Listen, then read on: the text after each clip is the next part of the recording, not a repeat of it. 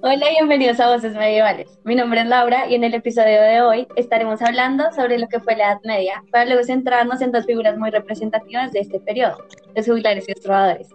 Para esto traje unos invitados a los siguientes profesionales en la materia. Quiero darle la bienvenida a Sebastián Parra, quien es historiador medieval, Lina Puerto, historiadora de arte, Camilo Portilla, profesor de la cátedra en historia, y Juan Felipe Pulido, que es un antropólogo social. Bienvenidos. Muchas gracias, Laura. Estoy contento de estar acá y más con mis compañeros de profesión.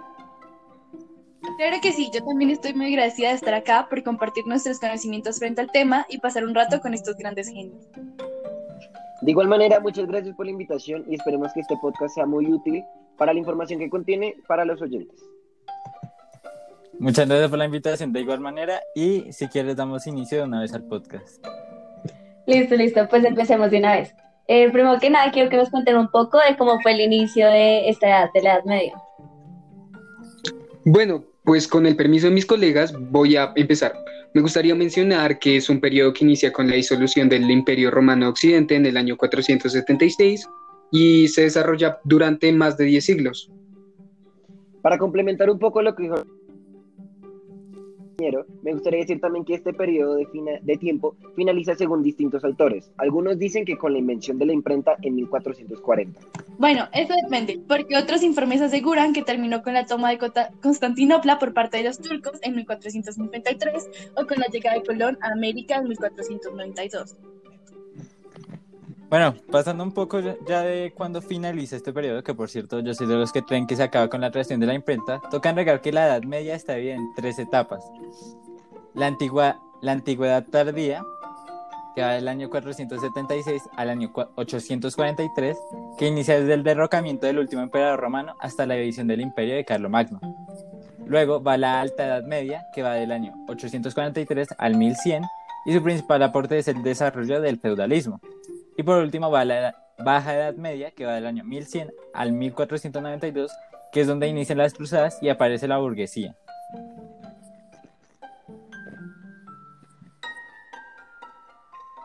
Bueno, nos pueden comentar un poco también acerca de cuáles fueron estos hechos importantes que marcaron este periodo de la Edad Media. Pues uno de los eventos a mencionar es cuando los musulmanes invadieron la península ibérica en el año 711 los musulmanes cruzaron el estrecho de Gibraltar y destruyeron todo el reino germano de los visigodos. Permanecieron en la península ibérica durante casi ocho siglos hasta que destruyeron el reino moro de Granada en, 1492. Bueno, otro, otro hecho a mencionar fue la coronación de Carlomagno como emperador de Occidente en el año 800. A fines del siglo VIII, un rey del pueblo germano de los francos, Carlomagno, construyó un gran imperio en Europa Occidental. En la Navidad del año ya mencionado, fue coronado emperador por el Papa León III. Además de firmar el Tratado de Verdún en el año 843, luego de luchas fratricidas, los nietos de Carlomagno se repartieron en... y así surgieron los reinos de Francia, Lotaringia y Germania. Otro que se debe mencionar es la coronación de Otón I como emperador de Occidente en, el 962. Luego de frenar la invasión de los jinetes asiáticos, los magiares, rey eh, de Germania, Otón I, eh, fue coronado como emperador de Occidente. Así surgió el Sacro Imperio Romano Germánico, que perduró hasta 1806. Entre, entre estos hechos históricos podemos incluir la conquista normanda de Inglaterra en 1066, eh, la cual fue entre los siglos IX y X. Los normandos, o más conocidos como vikingos, invadieron Europa, saqueando campos, ciudades y monasterios. En el mismo año, Guillermo el Conquistador, duque normando, establecido en el norte de Francia, cruzó el Canal de la Mancha, venció a los anglosajones y se apoderó, se apoderó de Inglaterra. Otro hecho relevante que toca resaltar fueron las cruzadas, que fueron del año 1095 a 1291 el papado convocó a nueve expediciones militares para luchar contra los musulmanes del Mediterráneo Oriental, que habían ocupado Jerusalén, donde está el Santo Sepulcro de Jesucristo. Para finalizar la Guerra de los Cien Años de 1337 a 1453. Allí se enfrentaron los ingleses y franceses por las tierras que los reyes de Inglaterra poseían en Francia. Estas guerras se destacó Juana de Arco, una campesina francesa que derrotó a los ingleses.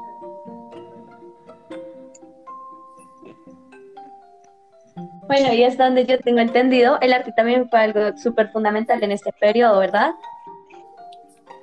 Eh, yo creo que el tema del arte se lo podemos dejar a nuestra compañera, que su énfasis principal es el arte. Claro que sí. Durante la Edad Media, la mayor parte de la población fue analfabeta. Los que sabían leer y escribir eran reyes, príncipes, algunos nobles y sobre todo sacerdotes cristianos.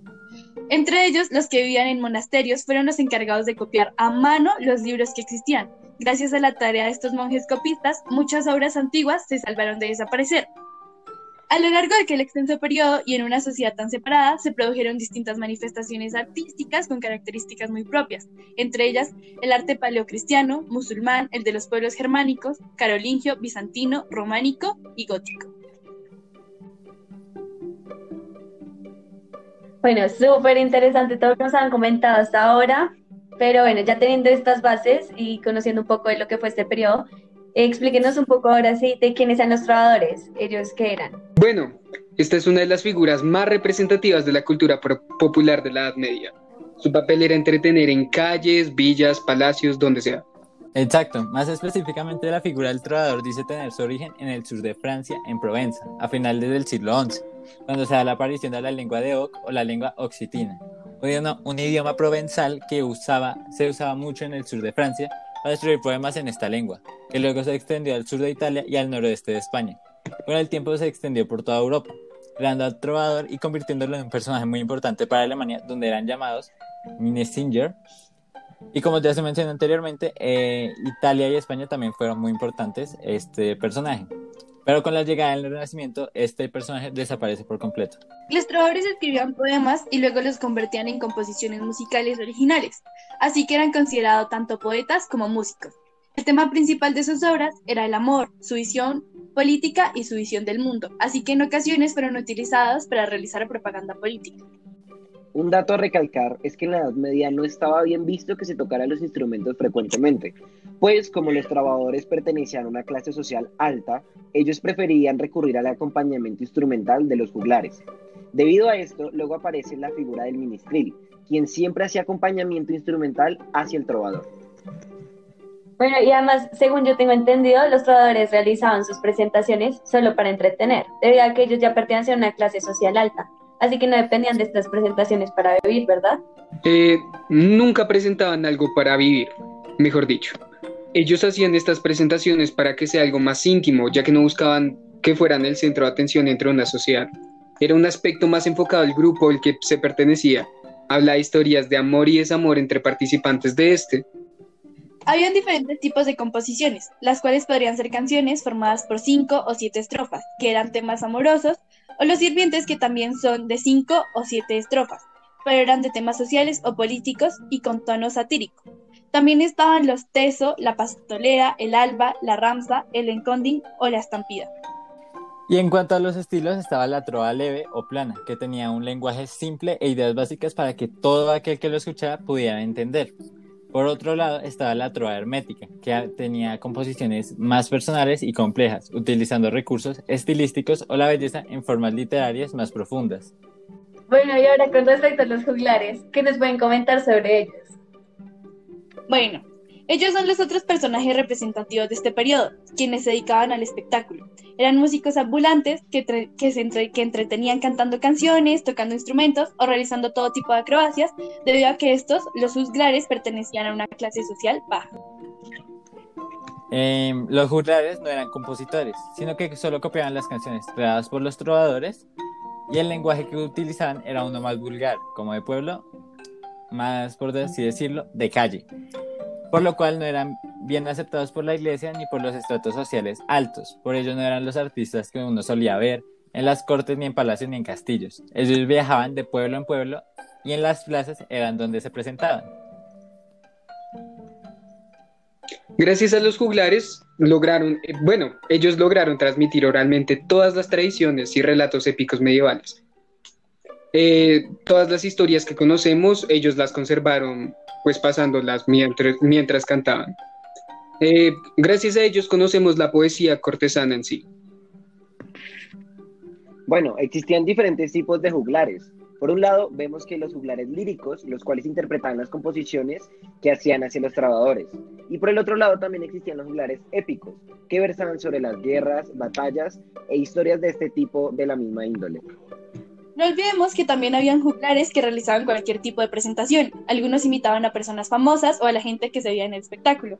Otros hacían trucos de magia, otros eran cómicos y se vestían con ropa provocativa y hacían reír a la gente. También toca resaltar que habían juglares que solo recitaban a los textos o cantaban durante sus interpretaciones, así, como, así que se les denominaba juglares de voz, mientras que habían otros que eran nada más los encargados de los instrumentos. Eh, la literatura de ellos era mucho más simple que la de los trovadores, demasiado. Muchas de sus obras no tenían una base escrita en sí y por ello cambiaban la versión según la interpretación del juglar. Eh, como sus composiciones eran partes de un show, ellos hacían constante alusión a la audiencia diciendo, oídme, ¿sabes qué? Entre otras palabras, utilizaban sus versos de rima sonante porque les daba más facilidad de improvisar y la longitud de versos era irregular y variaba entre 11 y 16 normalmente. Bueno, bien, está súper interesante todo lo que nos han comentado eh, con respecto a lo que fue la Edad Media y los juglares y los trovadores, pero se nos han acabado el tiempo por el día de hoy, así que vamos a despedirnos y los esperamos para otra transmisión de Voces Medievales.